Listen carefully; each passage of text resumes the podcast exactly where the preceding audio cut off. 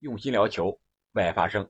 我发现一个现象啊，本赛季英超的各支豪门球队都爱玩这个过山车的游戏。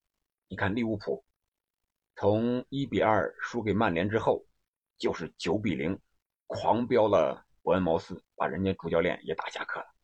然后就是二比一独秒绝杀了纽卡。你说这惊险不惊险，刺激不刺激？还有曼城，三比三逆转绝平了这个纽卡，然后是四比二让二追四，然后就是六比零大胜，也是一个过山车。那还有曼联呢？曼联这个过山车，虽然每一场比赛不是那么惊险刺激，但是这五轮下来，从两连败到三连胜，也绝对够刺激的。这里面。曼联到底经历了什么呢？本期我们就聊聊这个话题。这里是喜马拉雅出品的《憨憨聊球》，我是憨憨。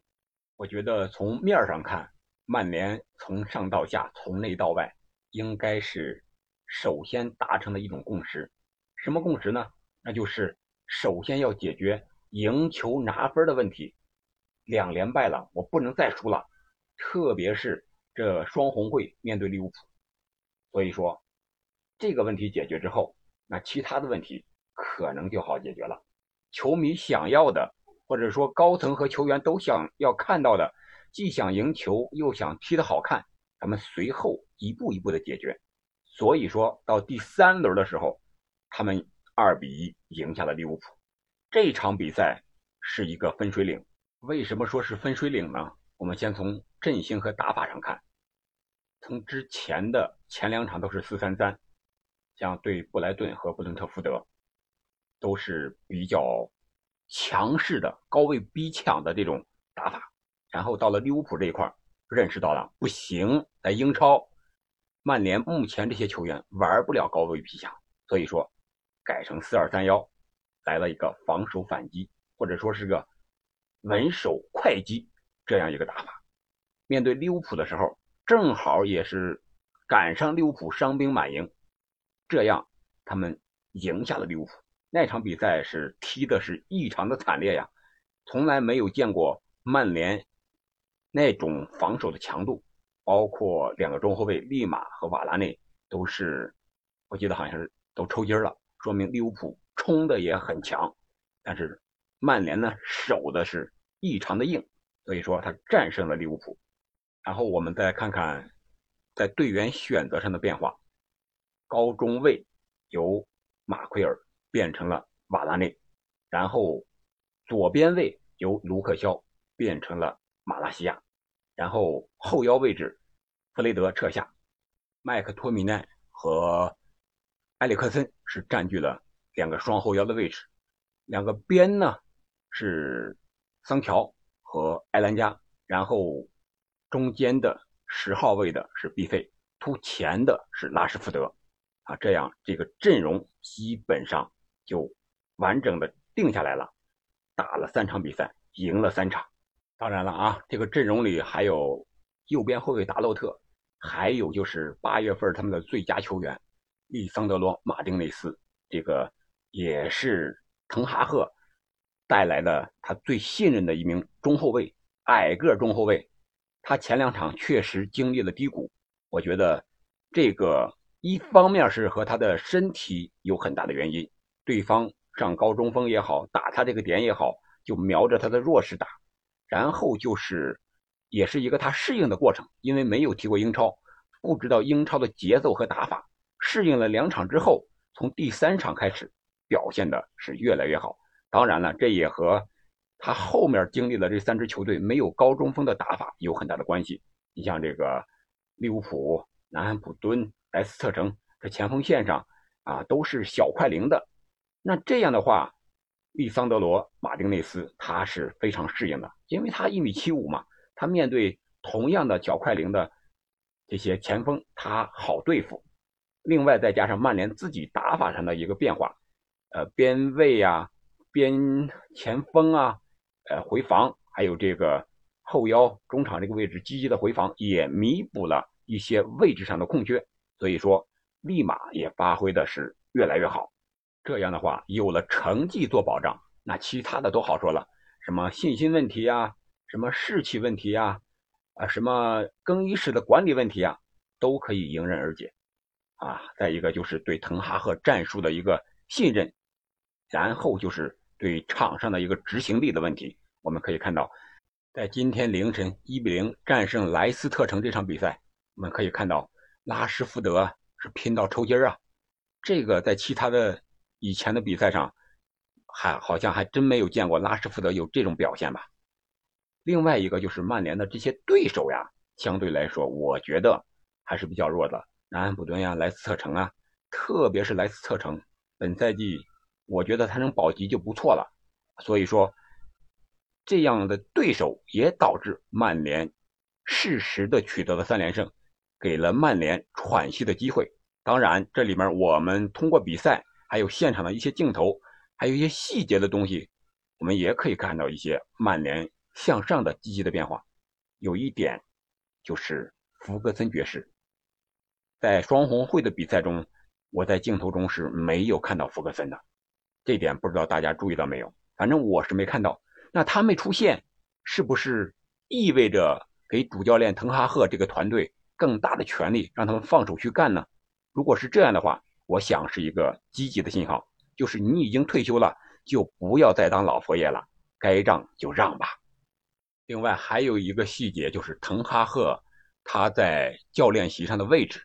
我记得前两场，他应该是坐在这个教练席，或者说是球员席这个位置的最后一排，最左边的个位置。大家如果看了电视直播的话，应该能看得到；如果没有看的话，听了我这期节目可以回去看一下。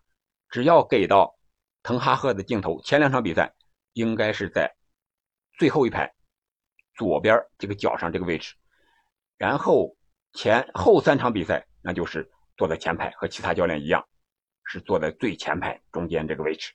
这个变化意味着什么呢？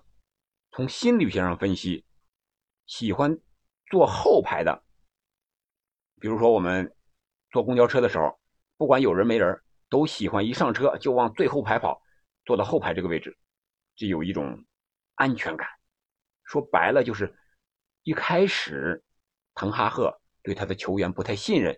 所以说，他选择坐在后排来观察自己的球员，而不是把自己的后背给自己的队员。这就和上战场一样，总是怕有人在咱们的后背给自己来一枪打黑枪，这是一种极度的不信任。我想，滕哈赫通过这些比赛也在经历着从不信任到信任的一个过程，包括队员对他，还有。他对队员这一个小细节，我想也能体现出来曼联全队上下的一个变化，包括滕哈赫本人心理上的一个变化。另外一个就是他还是选择相信他熟悉的队员。你像埃里克森，他曾经带过；还有这个利马，他曾经带过。虽然前两场比赛出现失误比较多，但是还是依然选择相信他们。这些相信、信任。也给他们带来了回报，特别是这个德赫亚，前两场比赛出现了黄油手，表现不好，但是依然选择相信，然后在后三场比赛中屡有神扑。当然了，也和曼联自己的阵容强度不够有一定的关系吧。但是这几场比赛之间呢，曼联也进行了人员的补充，你像签下了卡塞米罗，签下了安东尼。现在 C 罗也走不了了，又留下了 C 罗，这样的话对曼联实力来说，应该还是有了很好的保障的。特别是接下来面对魔鬼赛程，我看了一下啊，九月份开始，一号到十八日，这应该是十八天的时间，要有六场比赛要打，都是硬仗，四场英超，两场欧联。这里面一个问题就是比较担心的，就是这一套阵容。滕哈赫打算用到什么时候？我想，周末还有一场对阵阿森纳的比赛，这场比赛大概率他不会轮换。但是不轮换的话，我们可以看到，面对莱斯特城的比赛，好多球员已经顶不住了呀。桑乔上半场冲了几次之后，就感觉他的体力不行了，冲不动了。然后还有达洛特，还有这个马拉西亚，还有麦克托米奈，都吃到黄牌了。还有利马也有黄牌，这个黄牌吃多了就容易停赛，在关键的场次，关键的球员上不了，这也是一种损失啊。对了，还有一个变化就是，感觉曼联这支球队踢得越来越像一个整体了。你像这个对莱斯特城这场比赛，桑乔在前面冲了一下之后，感觉冲不冲不动了，回来回防也不能很好的到位了，所以说他。示意了一下，球权拿下来之后，示意缓一缓，控一控，哎，然后后边的这个后腰也好呀，后背也好，哎，就倒一倒，控一控，然后把这个球啊传到边儿啊，然后在自己的脚下过渡一下，这样让桑乔缓一缓。哎，我觉得这个变化还是非常好的，这才是一支球队应该有的样子嘛。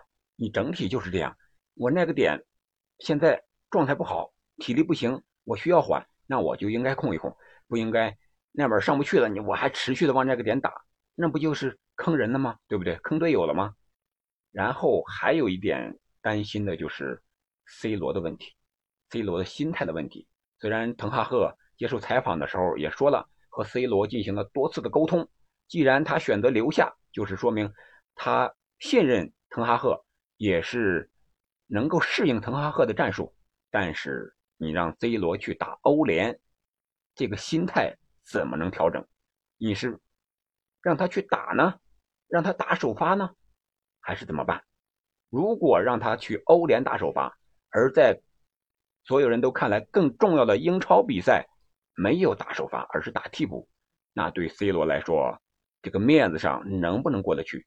心里这个包袱能不能放下来？那对曼联的影响还是非常大的。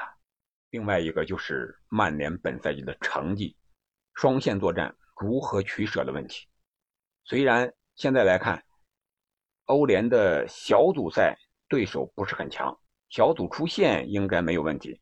但是小组出线之后，他们还怎么取舍？是保联赛，还是双线作战？